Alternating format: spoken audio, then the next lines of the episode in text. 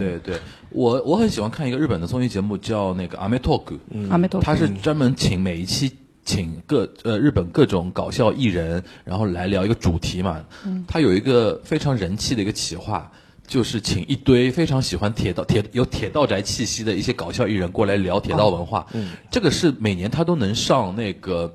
比如说那个呃，Golden Week，嗯，就是黄金周或者春节的那种节目的特别就特别番五小时特别节目里边，总归有一档，总归有一小时是给到这这个的。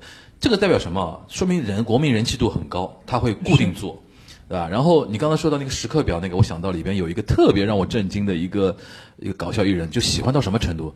他脑补了一个城市，嗯，这个城市不存在，这个城市不存在，脑补了一个城市，然后为这个城市构建了他的铁道建设蓝图啊。然后呢，每个站名他都想好了，有这里是一个什么什么大学，都是架空的大学啊。